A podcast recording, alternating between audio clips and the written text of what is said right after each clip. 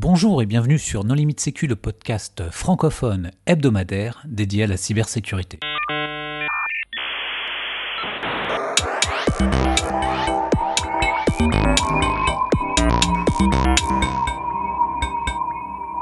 Alors aujourd'hui, un épisode sur le logiciel ISARS avec deux invités, Dominique Vanegro. Bonjour Dominique. Bonjour. Et Vincent Letout. Bonjour Vincent. Bonjour. Pour discuter avec eux, les contributeurs No Limite Sécu sont Nicolas Ruff. Bonjour. Vladimir Collat. Bonjour. Hervé Schauer. Bonjour. Christophe Renard. Bonjour. Et moi-même, Johan Hulot. Alors Dominique, en préambule, est-ce que tu voudrais bien te présenter? Voilà, je suis le, fondateur de, la société euh, ISARS, qui est une société qui, euh, qui édite un logiciel qui permet euh, d'auditer les environnements Microsoft et d'aider les gens à faire les suivis de, de, recommandations et de sécurisation de ces dix environnements. Vincent, est-ce que tu veux bien te présenter? Oui, donc je suis Vincent Letou, je suis le responsable du CERT du groupe Vincir et j'ai également d'autres activités dans le monde de l'Active Directory. Euh, je rappelle que tu es également l'auteur du logiciel Castle. D'ailleurs, nous avons consacré un épisode à ce logiciel. Il s'agit de l'épisode 151. Alors Dominique, à quoi sert ce logiciel? Euh, ISAR, est, une solution qui est, euh, centralisée sans agent et qui permet euh, d'auditer l'ensemble de l'environnement Microsoft, c'est-à-dire à la fois l'Active Directory, les serveurs et les postes de travail. Ça permet de collecter en fait des informations de configuration sur l'ensemble de ces équipements et sur base de ces euh, informations, ça permet de faire des, tests en automatisé pour sortir en fait des, points de contrôle euh, sur le niveau de sécurité et de permettre euh, aux, utilisateurs de la solution de suivre leur niveau de sécurité et de s'assurer qu'un certain nombre de points qui pouvaient exister par le passé ont été correctement corrigés et ainsi suivre dans le temps leur niveau de sécurité. Alors qu'est-ce qui fait que tu as eu envie de développer ce logiciel? Alors moi, ça fait, euh, ça fait plus de 25 ans que je fais de la sécurité et ce que j'ai constaté en fait au fur et à mesure du temps, c'est euh, plusieurs points. Le premier point, c'est qu'on a toujours euh, en 2020 des, des points de des dysfonctionnements, des axes d'amélioration sur des points qui sont vraiment basiques et qui existaient déjà il y a 20 ans. Et quand j'ai commencé à développer la solution ISARS il y a quelques années, c'était déjà le Donc en fait, il y a des règles d'hygiène qui ne sont pas respectées dans, de nombreux environnements, que ce soit des petites, des moyennes ou des grandes structures. Le second point, c'est que euh, suite à des missions d'audit, en fait, il y, il y a beaucoup de personnes dans des environnements informatiques, que ce soit des DSI ou des responsables sécurité, qui savent pas en fait réellement euh, euh, comment faire pour, euh, pour sécuriser leur, leur système et s'assurer en fait que les actions qui ont été entreprises pour corriger les dysfonctionnements ont été correctement faits. Donc c'est suite à ces différentes, ces différents constats qu'a commencé à naître ISARS pour aider à l'audit et au suivi dans le temps et au fur et à mesure du temps c'est devenu une solution commercialisée ça date de quand exactement? Parce que des outils euh, d'audit Active Directory, il y en a eu, enfin des outils de sécurisation Active Directory, il y en a eu aussi longtemps qu'Active Directory a existé, donc une vingtaine d'années. Qu'est-ce qui, quelle est la chronologie de ce projet par rapport à tous les autres? En fait, euh, déjà, c'est quelque chose qui ne concerne pas uniquement l'Active Directory. Donc, ça peut être également des dysfonctionnements qui peuvent exister sur, euh, sur les serveurs ou sur les postes de travail. Et en termes de chronologie, c'est quelque chose qui est, euh, arrivé il y, a, qui a commencé il y a environ 5 ou 6 ans sur des points qui, justement, n'étaient pas spécifiques à l'Active Directory, mais qui concernaient vraiment, en fait, la capacité à pouvoir auditer plusieurs centaines ou plusieurs milliers euh, de machines. Et euh, Active Directory et l'intégration de la sécurité euh, Active Directory, elle est venue dans, dans, un deuxième temps. C'est-à-dire que les premières montures de, de, la solution permettaient vraiment de contrôler, en fait, faire des points de contrôle sur, sur les machines, hein, que ce soit des serveurs, des postes de travail, mais pas particulièrement, en fait, par exemple, des droits au niveau des objets sur l'AD. Ça, c'est venu, c'est venu plus tard. D'accord. Parce qu'effectivement, la performance, c'est un des, problème majeur des concurrents. Enfin, moi, j'ai utilisé un peu Bloodhound, par exemple, qui est open source, hein, mm. on peut en parler.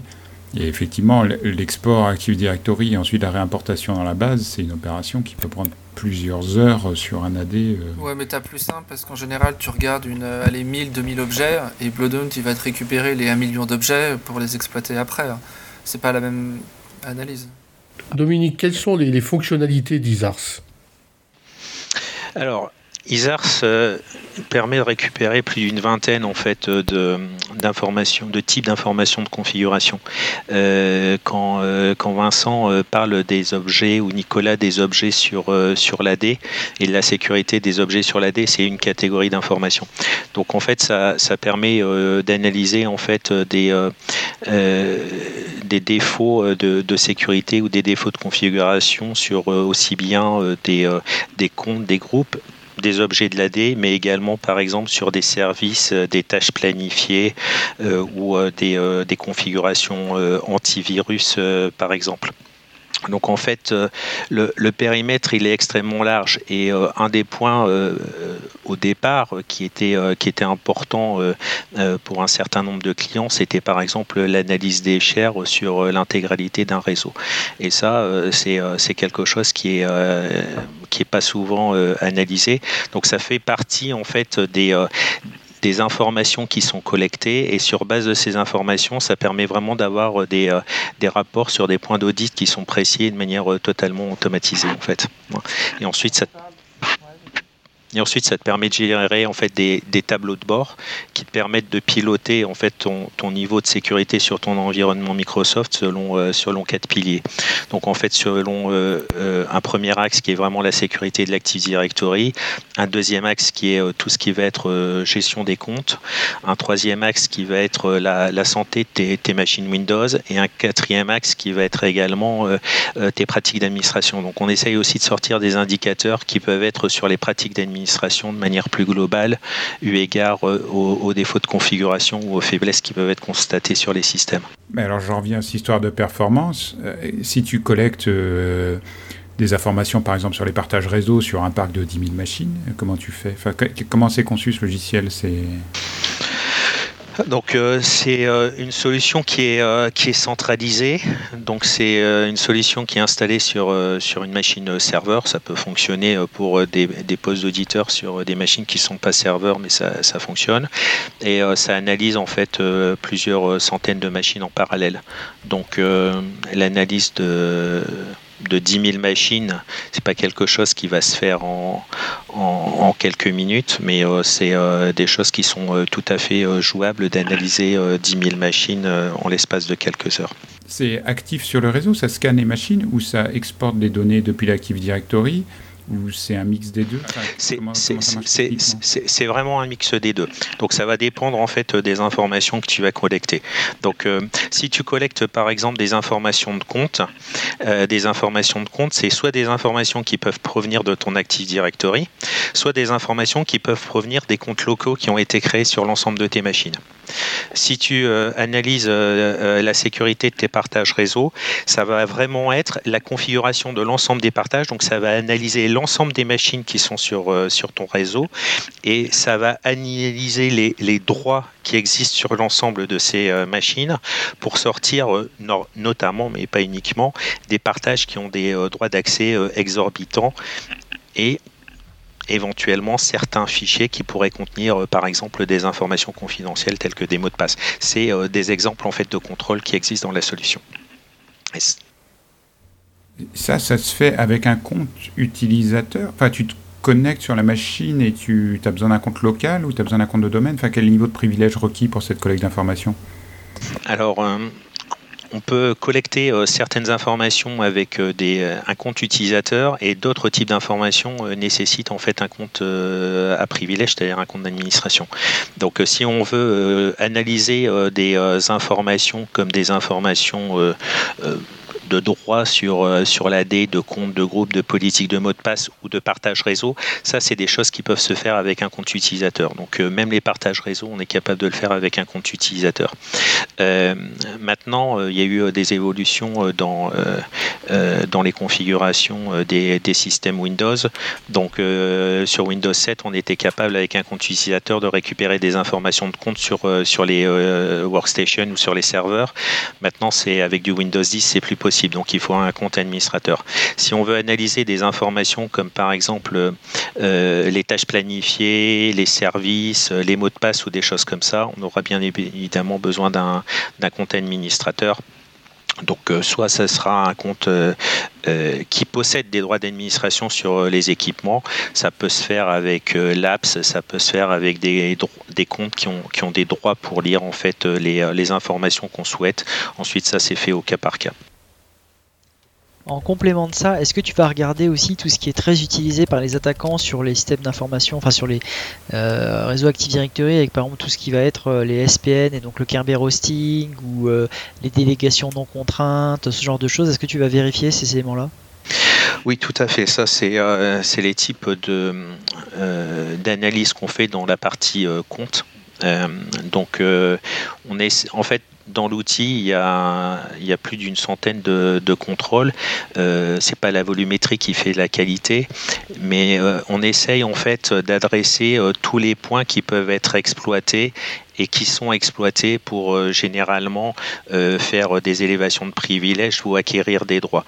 Donc euh, tout ce qui va être SPN, tout ce qui va être délégation Kerberos, c'est bien évidemment en fait des, des points de contrôle qui sont qui existent dans la solution et on essaye justement dans cette optique-là d'intégrer également certains contrôles qui peuvent être des, des détecteurs d'élévation de privilèges.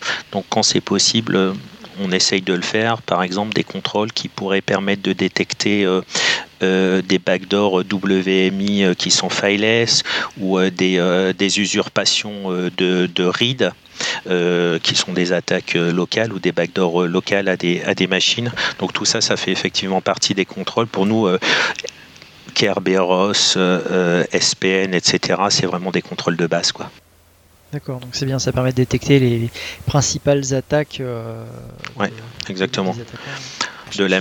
on, emploie, on, emploie, quand même des termes un peu compliqués. Je vais juste définir rapidement SPN et par exemple le Kerberos hosting, c'est en gros sur un système, euh, un Active Directory, euh, les services des, serveurs peuvent exposer des services avec des noms qui sont les SPN, c'est Service Principal Name, je crois. Et, euh, en gros, on peut demander euh, un début de ticket signé euh, par le mot de passe de ces services. Normalement, ces services sont des mots de passe qui sont générés aléatoirement, donc impossible à casser. Sauf que malheureusement, il y a un des services qui ont des mots de passe qui ont été changés par des humains, donc qui sont pourris, et deux des utilisateurs qui, je sais pas pour quelle raison, exposent des services. Et donc là, dans ce ticket, c'est signé avec leur mot de passe faible. Et donc là, on peut euh, demander ces tickets avec euh, le condensat de mot de passe et essayer de casser hors ligne euh, le condensat pour récupérer le mot de passe, ce qui permet d'avoir un compte potentiellement à privilège avec Il faut dire aussi que les, SPN ils sont souvent positionnés quand on installe des gros logiciels comme Exchange ou MSSQL sur le compte utilisé pour l'installation. Et tu te retrouves avec des SPN sur le compte de l'administrateur qui a installé les logiciels. Et si tu fais pas le ménage derrière, il y en a partout alors que tu devrais en avoir que sur le service c'est vrai qu'il y a pas mal de bases de données qui font ça.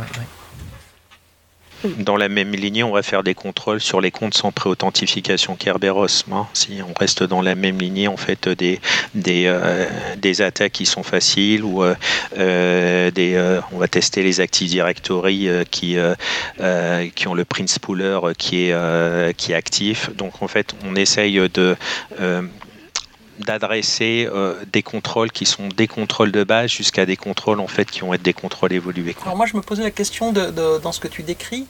Euh, j'imagine qu'il y a une partie des informations que vous allez chercher, que le programme va chercher euh, dans l'annuaire Active Directory, dans la partie LDAP. Mais quand tu contrôles sur chaque machine, vous le faites comment Avec du WMI, avec des RPC, en exécutant un programme sur la machine Comment est-ce que ça marche hein? Alors c'est une excellente question. Euh, les premières versions du logiciel utilisaient euh, un agent et euh, en fait suite à certaines remarques qu'on a eues, on a supprimé totalement la partie agent. Donc il n'y a, a plus du tout d'agent qui est utilisé. Donc on utilise différentes technologies. On n'utilise pas de PowerShell. pas de PowerShell, pas d'agent. Donc c'est principalement du RPC. Ensuite, on utilise un petit peu de Remote Registry et euh, un petit peu de, WMI.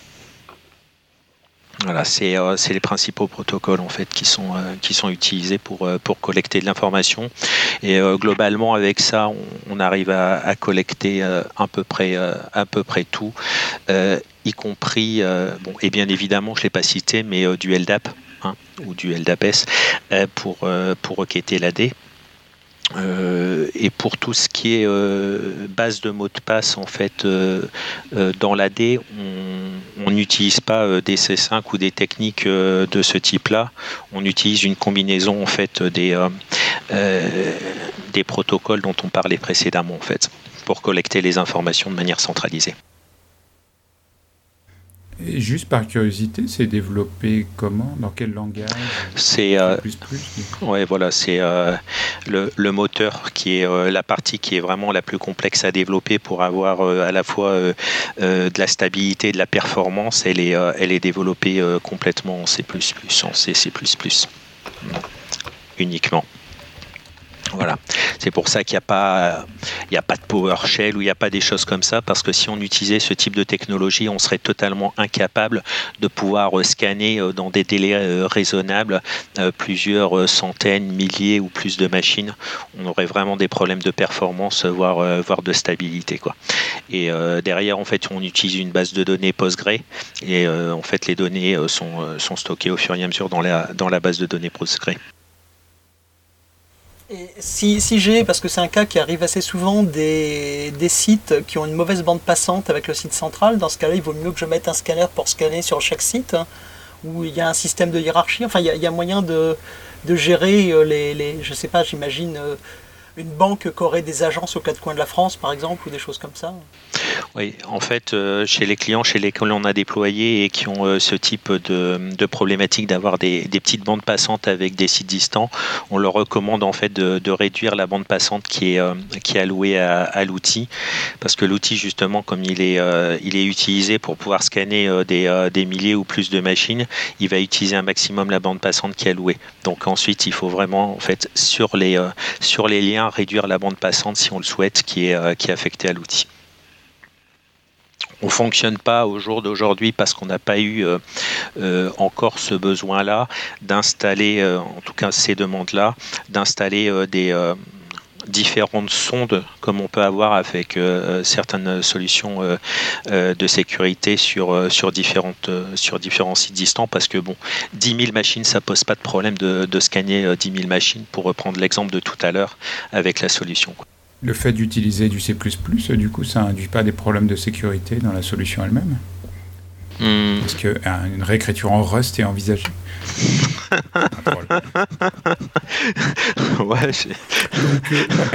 Euh, on vous invite à suivre l'épisode où on a parlé des langages de programmation tels que Rust et d'autres pour que vous compreniez la blague. bah, c'est pas qu'une blague, hein, parce que je veux dire, avoir un logiciel essentiellement C, C++ qui possède des droits d'administration et qui scanne l'intégralité du, parc, Comment est-ce que tu fais pour empêcher, par exemple, que quelqu'un euh, s'insère et fasse du, du credential forwarding, par exemple, sur la base du, compte qui va le scanner? Hmm. C'est une excellente question. En fait, on a un certain nombre de, recommandations euh, euh, de déploiement euh, en matière de sécurité. On demande notamment, on recommande notamment que, le compte qui soit utilisé soit déclaré comme sensible et soit mis dans, Protected User Group, ce, qui, permet un minimum de, de sécuriser l'utilisation de ce compte-là. Et c'est vrai que dans un certain nombre de cas, c'est pas pas fait nécessairement. Donc, euh, euh, comme, on l'évoquait tout à l'heure, si on scanne avec un compte utilisateur, on pourra collecter certaines informations, des informations qui sont déjà, euh, très intéressantes et, très pertinentes. On n'aura pas toute la puissance de l'outil, mais si on veut scanner de manière plus large, voilà, on recommande l'utilisation de, comptes sensibles et, de mettre dans, Protected User le compte qui est utilisé, ce qui permet de, renforcer les sécurités sur ce compte-là et de, limiter en fait les, risques de, réutilisation de ce compte. Est-ce qu'il y a une limite en termes de, nombre de postes? Si oui, quelle est-elle? Écoute, à, ce jour, on n'a pas, rencontré cette, euh, cette problématique. On la rencontrera euh, peut-être un jour, je l'espère.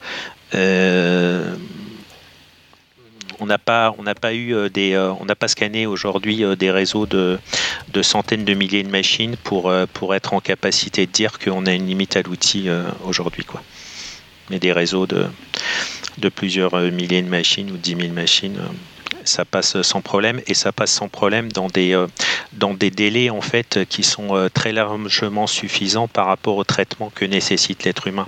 Parce que en fait la question c'est quand, quand, on veut analyser la question c'est est-ce qu'on est en capacité ensuite de traiter les informations qui sortent de l'outil? Et une des une des bases qu'il y avait en termes de performance initialement, c'était de se dire on, on veut collecter des informations sur 10 000 machines euh, en une journée. Donc euh, ça, ça pose, euh, ça pose pas de problème en fait euh, de faire ça. Et cet élément, cet élément-là en termes de performance, il peut être, il peut être dépassé. et il y a des éléments qui en termes de performance sont pas uniquement dépendants de l'outil, puisque ça va dépendre également du réseau et de la, la capacité du réseau qu'on va, qu'on va analyser à la fois en termes de bande passante, en réactivité et même en temps de réactivité de certaines machines qui parfois euh, sont pas euh, très bien installés. Alors justement, tu as parlé de la réaction euh, de, l'être humain, et sous quelle forme est-ce qu'on reçoit les résultats? Alors en fait, l'outil est, accessible via une interface web et euh, c'est dans cette interface web que tu vas avoir euh, euh, des tableaux de bord qui vont te permettre de piloter ta sécurité de manière très macroscopique. Et ensuite, à partir de ces tableaux de bord, d'avoir accès à des, à des rapports très détaillés sur l'ensemble des, des axes d'amélioration ou des dysfonctionnements qui existent sur, sur ton réseau. Donc, par exemple, dans tes tableaux de bord, tu vas avoir un indicateur qui va être les comptes sans préauthentification Kerberos et tu vas pouvoir avoir euh, directement accès à l'ensemble des comptes qui euh, sont sans préauthentification euh, Kerberos sur, sur ton environnement.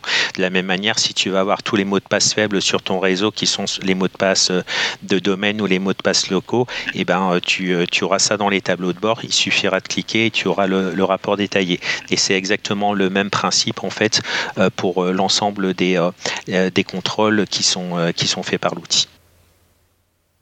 Et, si, euh, si, quelque chose a changé entre deux scans de, mon SI, euh, typiquement je suis un bon RSSI, euh, je me suis aperçu qu'il y avait le même mot de passe sur toutes les machines, j'ai fait déployer l'apps et du coup tous les admins locaux ont été changés et là au scan suivant, est-ce que j'ai un truc qui me dit bravo vous êtes passé du rouge au vert? Quelque chose de gratifiant quand, au scan suivant bah, Quand tu vas lancer le, scan suivant, bah, déjà tu vas avoir des indicateurs qui vont euh, euh, fortement euh, s'améliorer et ça va passer du rouge au vert. Mais il y a aussi les cas de, situation intermédiaire. La situation intermédiaire, c'est bah, que tout va peut-être pas être corrigé sur un réseau du jour au lendemain.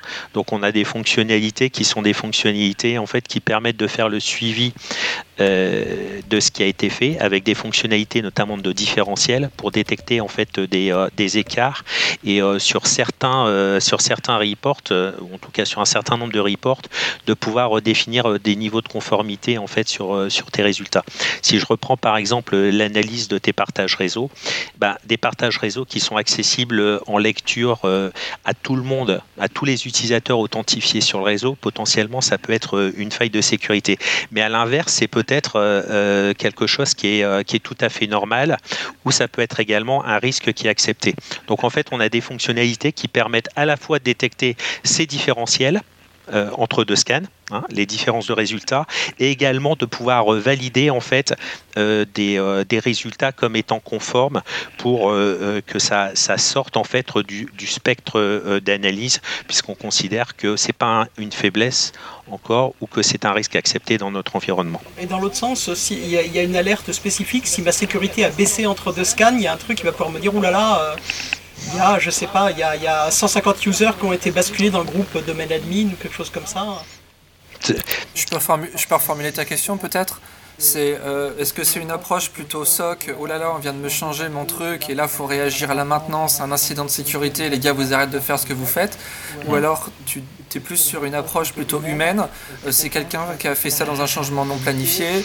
Ok, on va pas s'amuser à remettre comme c'était, on va analyser le change, on va le mettre. Enfin, je veux dire, quelle approche tu, tu prends? Bah, L'approche, c'est que euh, au départ, il y avait un système qui était un système d'alerting qui existait dans l'ISARS. Euh, ce système d'alerting, on l'a supprimé euh, dans un second temps.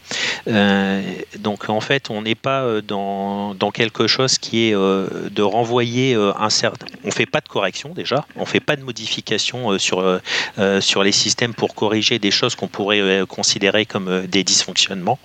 Et au jour d'aujourd'hui, on renvoie pas d'alerte en automatique sur l'ensemble des dysfonctionnements. pour pourquoi? Parce qu'en fait, on est parti du constat que dans bon nombre de directions sécurité ou informatique, on a des euh, multitudes d'alertes qui sont reçues et que, euh, y compris des SOC, parce qu'on parle de SOC, bah, il y a beaucoup de SOC qui euh, analysent et détectent euh, que quelques pourcents des attaques et qu'il y a bon nombre des remontées d'alerte qui sont effectuées qui ne sont pas analysées correctement. Donc on est parti du principe, peut-être que ça évoluera, peut-être que ça changera à l'avenir si on a plusieurs demandes qui convergent dans ce sens-là, de réintroduire un système d'alerting sur l'outil, mais on n'a pas voulu rajouter encore des alertes supplémentaires qui vont être noyées dans des dizaines ou dans des centaines de mails qui ne sont pas nécessairement euh, analysés. Voilà, ça, a été un choix. Mais en revanche, j'imagine que as des... ça peut alimenter. Enfin, il y a un outil tiers qui peut récupérer de l'info pour lui générer des, des alertes. Exactement. Ouais. On peut venir, euh, on peut venir récupérer euh, de l'information euh, dans l'outil si on le souhaite effectivement pour l'intégrer dans un dans un outil tiers. Exactement. Hmm. On, a, des API en ce sens-là. D'un point de vue commercial, c'est quoi le statut de l'outil? C'est open source, c'est gratuit, c'est libre, c'est non, c'est euh, une solution qui est, euh, qui est commercialisée euh, et qui est sur la base d'un abonnement annuel qui va dépendre de la taille du réseau, du nombre d'utilisateurs qu'on a sur notre réseau, tout simplement. Aujourd'hui, tu le, tu le commercialises en tant qu'activité principale Parce que je sais que Vincent lui-même faisait un outil, mais que c'était plutôt une activité annexe pour lui. Toi, c'est C'est une, activité, une activité principale aujourd'hui, oui, tout à fait. Et d'ailleurs, tiens, Nicolas, puisque tu parles de, de l'outil de Vincent qui s'appelle Pincastle, quels sont les, les, recouvrements ou est-ce que, est que vous avez monté un partenariat euh, Comment est-ce que ces deux outils euh, sont, utilisables ensemble? Moi, je répondrais que c'est, que c'est des approches complémentaires. Hein. Moi, moi, je suis pas venu là pour faire la promotion de mon outil, c'est pas le but. Euh, moi, j'ai choisi plutôt d'avoir une approche RSSI Picture High Level, et moi, je vais pas du tout au niveau des machines, tandis que Dominique est beaucoup plus au niveau du terrain, dans le concret. Je pense que tu vas en parler, euh, Dominique? Oui, tout à fait, c'est c'est ça. On a une approche avec euh, avec Vincent euh, qui, est, euh, qui est complémentaire. ça ne veut pas dire qu'il n'y a pas certains tests au niveau de l'Active Directory qui sont similaires. Je pense que Vincent détecte si on a un print spooler sur, sur l'AD, sur un domaine contrôleur par exemple, qui tourne. donc il peut y avoir certains contrôles qui sont, qui sont similaires, mais l'approche elle est vraiment complémentaire pour plusieurs raisons. C'est-à-dire que premièrement, le, le périmètre qui est d'analyse n'est pas, n'est pas le même, comme vient de dire Vincent. Et euh, l'approche est, également pas le même sur euh, les, euh, les types de tests et les types de données qui sont susceptibles d'être collectés. Donc on peut très bien utiliser Pink Castle et utiliser ISARS en, complément. alors ce qui est, compliqué, c'est que parfois il y a des personnes qui font des, assimilations dès lors qu'on commence à, parler de la sécurité de Microsoft, de l'environnement Microsoft. Il y a beaucoup de gens qui veulent se recentrer uniquement sur la sécurité euh, de l'Active Directory. Et quand on parle de la sécurité de l'Active Directory même, pour ne parler que ça, euh, il y, en a qui considèrent qu'en fait que tous les outils euh, sont, se, rejoignent ou sont, ou sont similaires, mais c'est pas c'est pas le cas. Et le cas de, de l'outil Pink Castle et de l'outil ISAR, c'est vraiment ça, c'est que c'est des outils qui sont, qui sont complémentaires. À ce jour, on n'a pas euh, créé euh, de, partenariat euh, particulier entre, entre ISARS et Pink Castle, mais bon, peut-être à l'avenir. Est-ce qu'il y a des points de contrôle? Tu as parlé du socle OS et de l'organisation Active Directory. Est-ce qu'il y a des points de contrôle sur les applications qu'on trouve sur tous les SI Windows, comme Exchange, SharePoint ou des choses comme ça non, ça, se, ça reste concentré aujourd'hui au, niveau, euh, au niveau système. La difficulté de ces outils de contrôle, c'est qu'il faut, faut, pousser un niveau de connaissance euh, extraordinaire pour être capable de mettre les points de contrôle. Donc en attaquant, on a besoin de connaître qu'une vulnérabilité. Nous, en défense, on est obligé de, connaître une cinquantaine ou une centaine, d'où la difficulté d'écrire ces mesures de contrôle. Mais en plus, si on multiplie le nombre de, logiciels, Exchange, SharePoint, Windows, on pourrait parler d'SSM et toutes les, les solutions de déploiement ça devient quasiment infernal. Donc moi le choix que j'ai fait c'est de me spécialiser dans un domaine, Dominique c'est à peu près pareil, mais la question qu'on a généralement c'est une fois que tu as fait l'Active Directory et sur Azure AD qu'est-ce que tu fais? Moi c'est une question que j'ai souvent, je botte en touche, euh, je pense qu'on va te la... Je te laisse y répondre. Non, non, aujourd'hui euh, côté ISARS c'est pareil, hein. on traite pas, euh, traite pas Azure AD. On traite l'environnement Microsoft mais pas Azure AD toute façon, à partir du moment où on part sur Azure AD, on a encore des postes de travail à avoir sécurisés. Oui, et également euh, des serveurs qui peuvent être euh, également sur Azure. Donc nous, nous chez Isars, peu importe où sont situés les, euh, les serveurs, hein, qu'ils soient dans un cloud A, dans un cloud B ou sur le réseau interne, on a juste besoin de pouvoir joindre les machines. Mais qui est bien avec Azure Active Directory, c'est vu qu'ils sont en train d'essayer de converger les demandes, ils importent des vulnérabilités d'Active Directory dans Azure. Oui, puis je pense qu'on va avoir encore quelques années où euh, on va avoir euh, euh, des, environnements qui vont avoir au minimum les deux. Hein. migrer uniquement sur Azure AD, ça peut poser des problèmes de confidentialité également dans certains cas. Et quelles versions de Windows sont supportées? Euh, toutes les versions à partir de, Windows 2003 euh, et à partir de Windows 2003 équivalent. On pourrait analyser également euh, certaines informations sur du Windows 2000, mais on considère à partir de Windows 2003 équivalent. Hmm. Donc 2003, 2012, 2008, etc. Jusqu'à 2019. Parce qu'il y a il y a beaucoup d'outils récents qui supportent plus les Windows qui sont sortis de, support et il y a beaucoup de SI euh, où en fait justement les, les vieilles versions, les 2003, les 2008 euh, euh, sont, plus inspectées parce que les outils les supportent plus. Si, si, ça pose aucun problème d'analyser du 2003 et du 2008.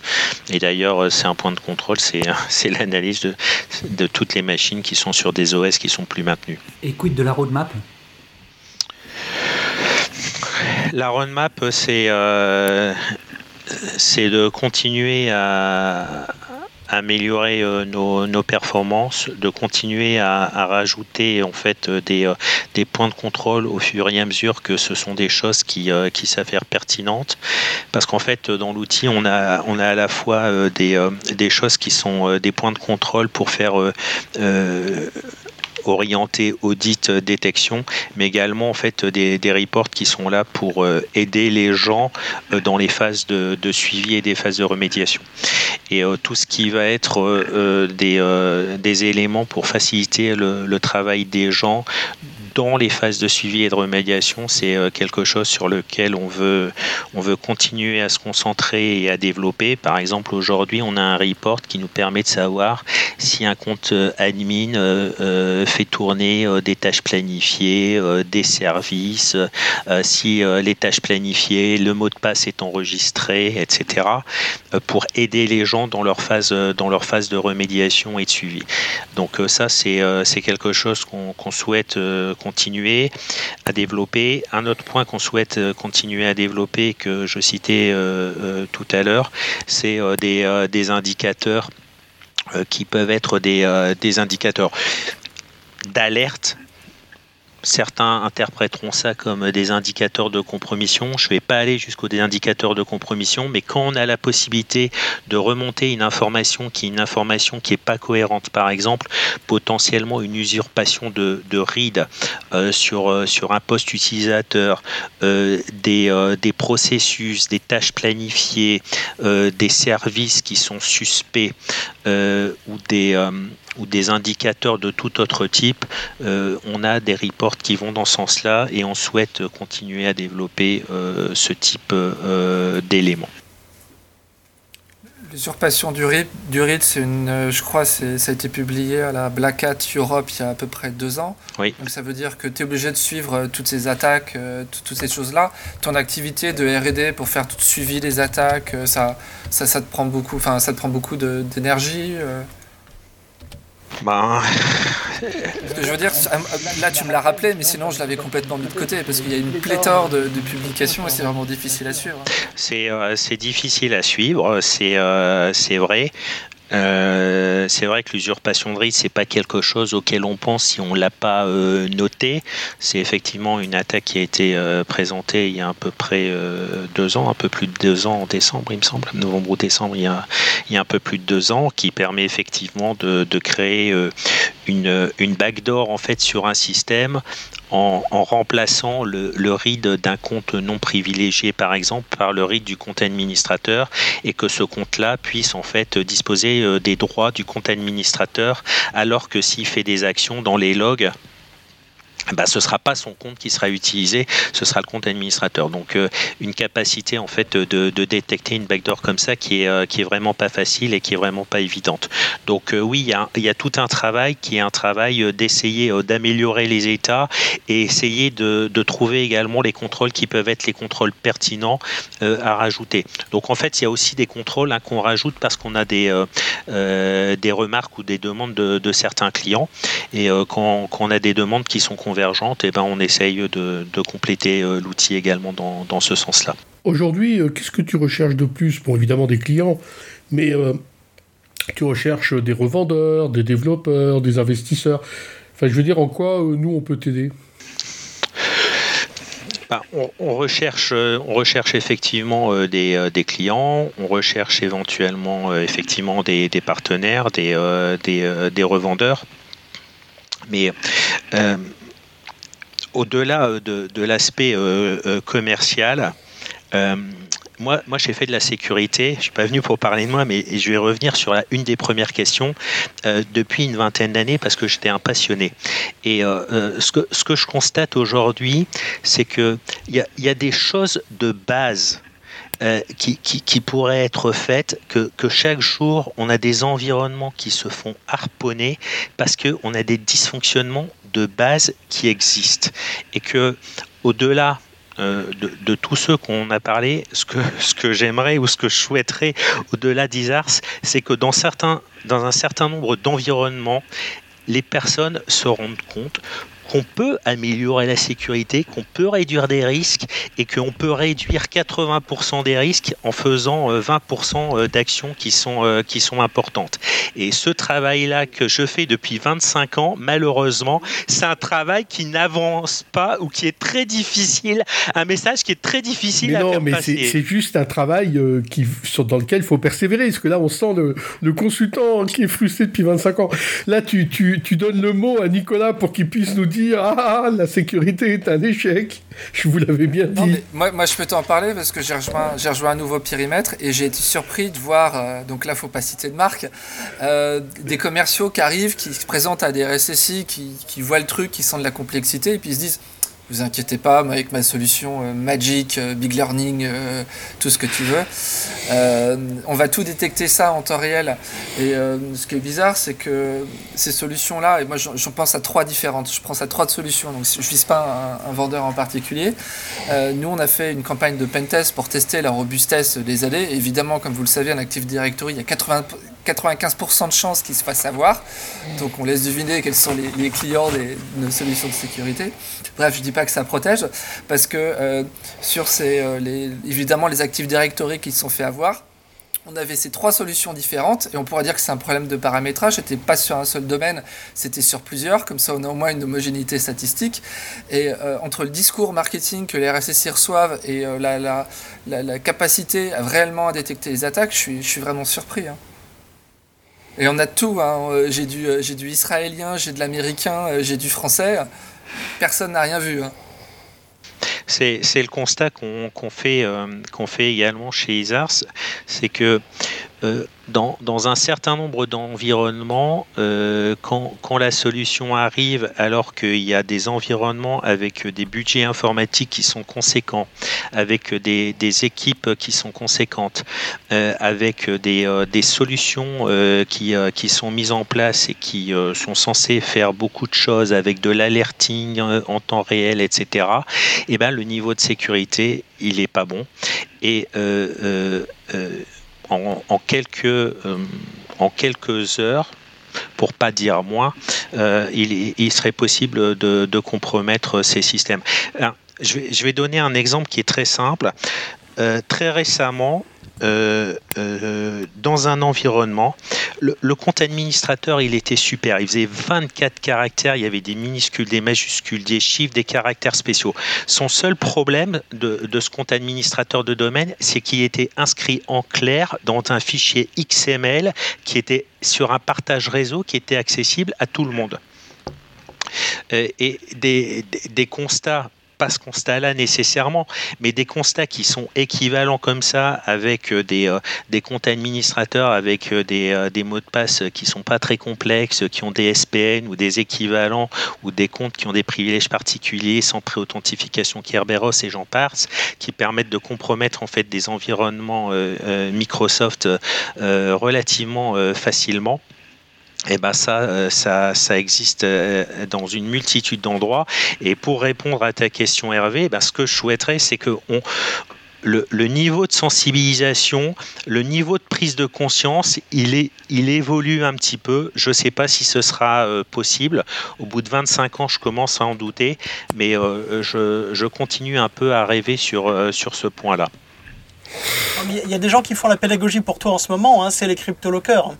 Quand euh, des gens qui ont investi beaucoup dans leur sécurité, qui ont acheté des tonnes de produits, qui font de la détection, machin, etc., se font défoncer par un. Pardon, se, font cryptoloquer et que euh, l'investigation derrière montre que c'était un truc trivial qui les a fait attraper, euh, ça fait quand même bizarre. Moi, j'ai eu la chance de discuter avec un des RSSI qui a eu le malheur de rencontrer un de ces charmantes petites bestioles. Et euh, j'imagine toute la difficulté qu'il a eu à gérer la crise, donc je fais pas du tout le malin. Mais euh, la réponse à ça, c'est que le RSSI, s'il est tout seul, il n'a pas d'équipe, qu'est-ce qu'il peut faire? Il va pas monter un SOC à partir de rien. Donc il prend une des solutions suscitées euh, qui fait du magie, magique, machine learning, je détecte tout et débrouille-toi. Et, et, voilà. Hein. Oui, mais c'est toujours le même problème, c'est qu'on préfère investir dans des licences que d'investir dans des gens. Et oui, et on sait bien que ce sont les... le truc. Mais on sait bien que ce sont les individus qui font la différence. On sait bien que dans trois mois, tu as un truc sur lequel il va te falloir encore six mois de consultant pour réussir à le faire marcher. Et ils l'auront fait marcher qu'en mettant tous les, toutes les valeurs par défaut, avec des mots de passe par défaut, et en enlevant toute la sécurité du produit, qui lui-même devient une vulnérabilité par-dessus le SI parce que c'était pas compatible avec...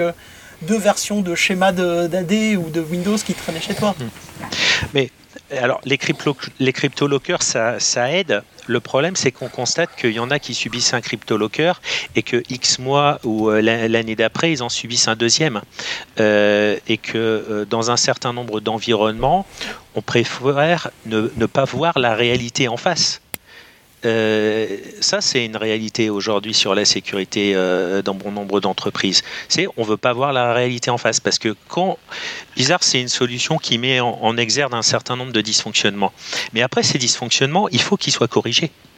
Et euh, généralement, c'est un travail qui est entre un an et trois ans nous, c'est pas pas Isars hein, qui fait les corrections, hein. mais il y, a, y a un an à trois ans de travail à faire pour remonter un niveau de sécurité sur des environnements Microsoft à un niveau qui soit satisfaisant.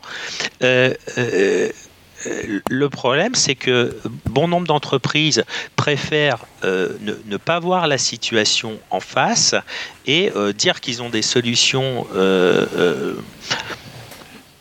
d'intelligence artificielle, de machine learning, qui leur permettront euh, de détecter le jour venu. Le problème, c'est que le jour venu, eh ben, ils ne voient pas les attaques ils sont harponnés. Donc, euh, euh, on touche un peu le, fond du problème, je pense, pour, pour moi, parce que là, le problème, c'est que tu arrives dans une entreprise en un quart d'heure. Avec le temps de prendre un café, tu éclates le domaine Active Directory et tu leur dis voilà, le plan d'action, bah, c'est deux ans. Et pendant deux ans, euh, je reviens en un quart d'heure, voire 30 minutes en prenant une pause clope. Moi, je fume pas, mais euh, je rééclate l'Active Directory. Et c'est quand même compliqué. Moi, je le vis, j'ai pas mal de clients en ce moment. C'est compliqué d'essayer de leur expliquer que oui, ça va être très long, ça va coûter quand même un peu du pognon. Et, euh, et à la fin, tu arriveras à un niveau de sécurité plus ou moins satisfaisant mais il y a encore plein de vulnérabilités. En fait, tu garantis pas à 100% que le SI tiendra. Oh, il y a des solutions. Il suffit de changer complètement de techno. C'est hein, historique dans la plupart des entreprises qui ont des Active Directory, souvent qui ont été migrés de euh, NT4 à 2000, de 2000 à 2000. Des fusions. On embarque un truc. Euh, et le travail, il est tel que c'est. Enfin, quand moi j'ai vu des plans d'action, t'as genre 500 tâches, enfin 500 projets pour sécuriser l'Active Directory, c'est c'est impossible. Il y, a quand même deux, trois trucs. Il y a, une tendance à jamais, à jamais finir les plans, et en particulier les fusions d'AD et de, forêts et sur le chose, ou les migrations de forêts, où on se dit on fait la nouvelle forêt toute neuve pour remplacer l'ancienne, et en fait l'ancienne n'est jamais désactivée. Et puis comme on, s'aperçoit que c'était un échec la, migration, on refait une migration vers la nouvelle nouvelle forêt Next Generation, et on a les deux anciennes qui restent encore parce que dessus il y a des serveurs avec des applis qu'on ne sait pas migrer. Mais alors ce qui est bien, c'est que moi je les vois quand ils sont vraiment dans des crises très graves. Et en fait, euh, bah là, on trouve des solutions.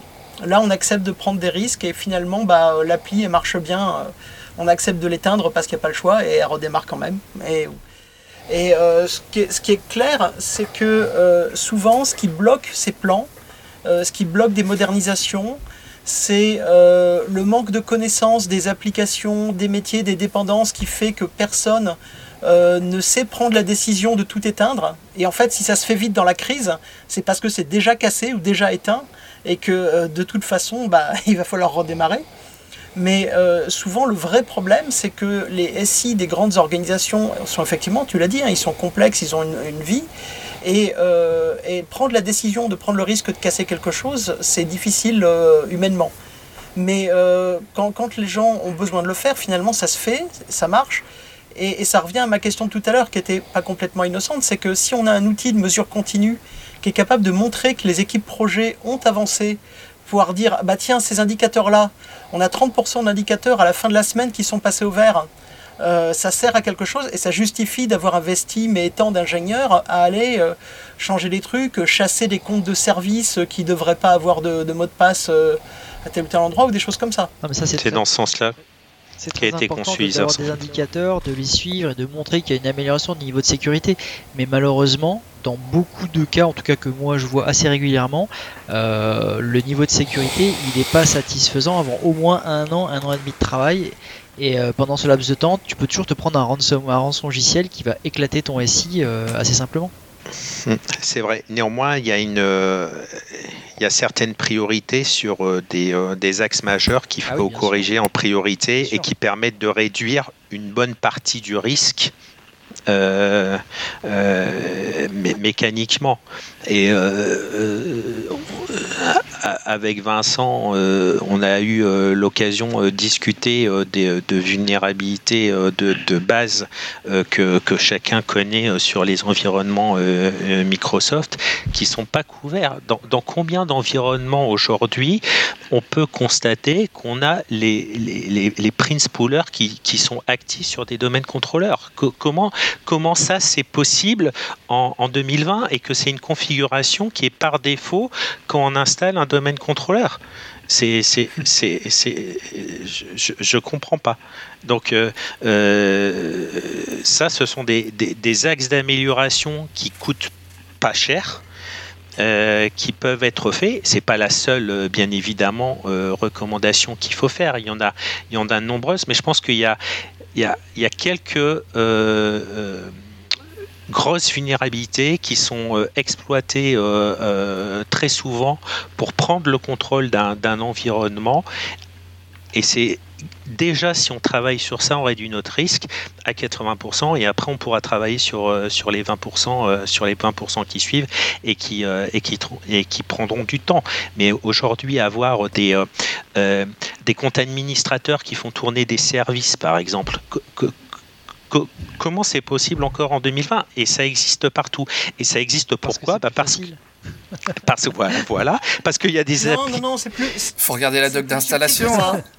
Oui, mais c'est exactement, c'est la doc d'install. Alors, il y a les services qui sont des applications métiers développées sur mesure qui sont mal développées. Et puis, il y a aussi pas mal de services, euh, soit Microsoft, soit historiques de, gros éditeurs logiciels, qui maintenant sont bien sécurisés, mais qui historiquement requéraient d'être installés avec un compte admin du, sommeil, du domaine. Et, euh, qui, pouvait planter silencieusement. Le grand classique, euh, c'était la gestion de certificats sous Windows.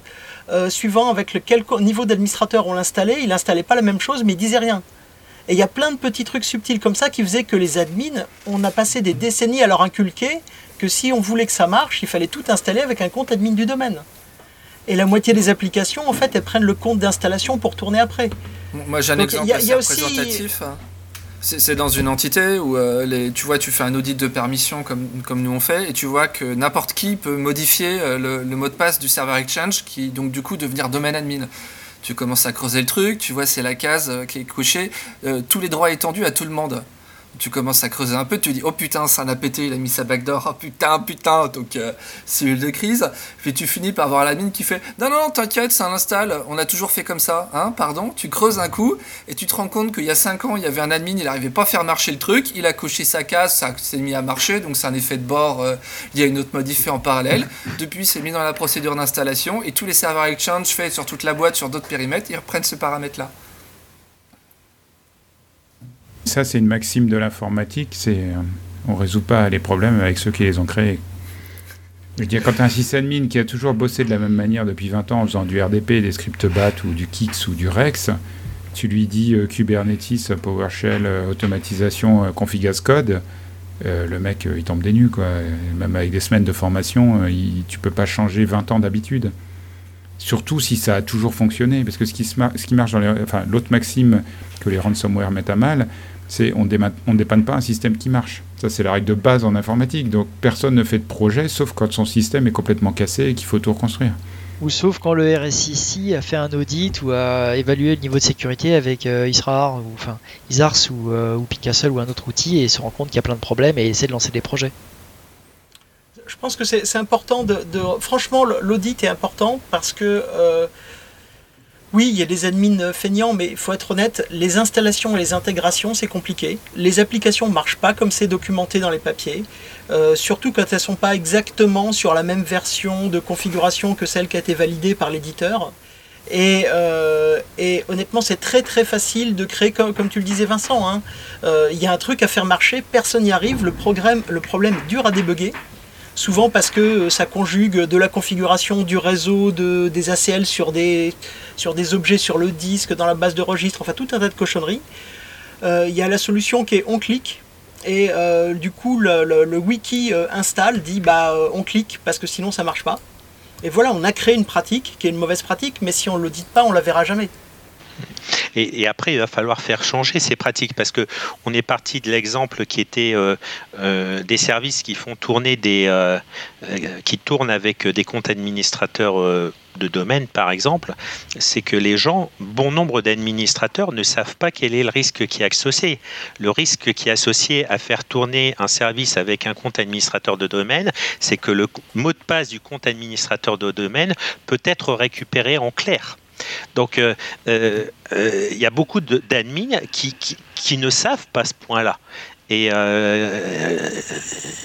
il faut le dire. Et euh, pour les tâches planifiées euh, avec un mot de passe stocké, c'est la même chose.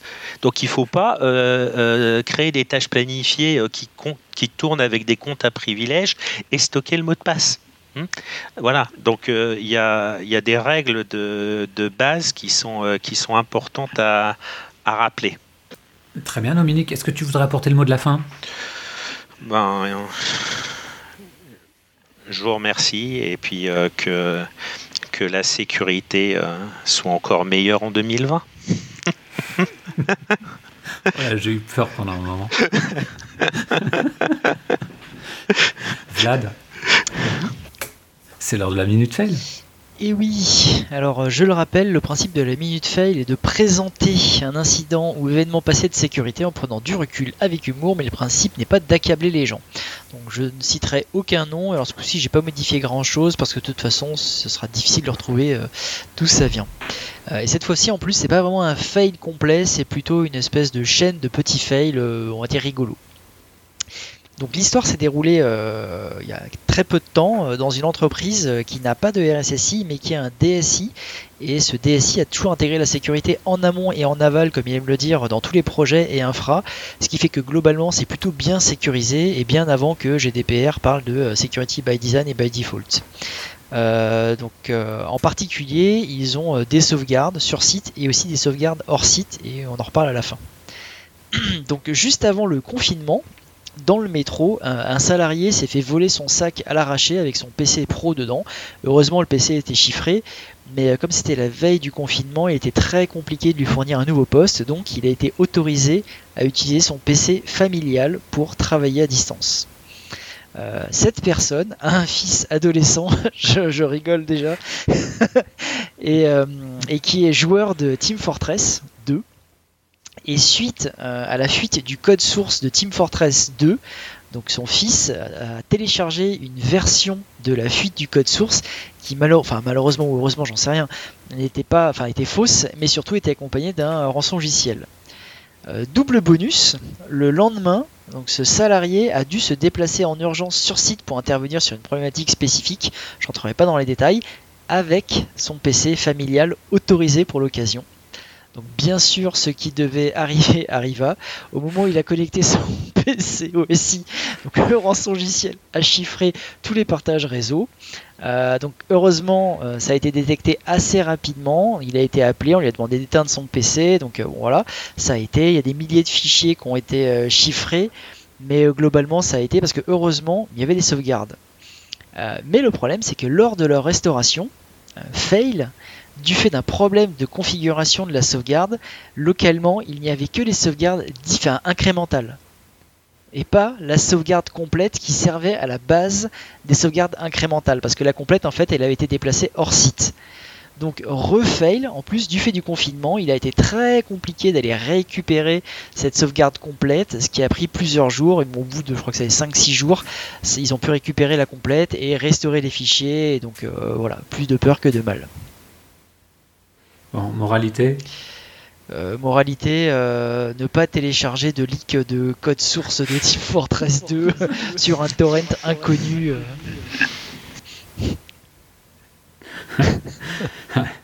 Très bien. Merci Vlad pour cette minute fail. merci Dominique et Vincent pour votre participation. Chers auditeurs, nous espérons que cet épisode vous aura intéressé. Nous, nous donnons rendez-vous la semaine prochaine pour un nouveau podcast. Au revoir. Au revoir. Au revoir. Au revoir.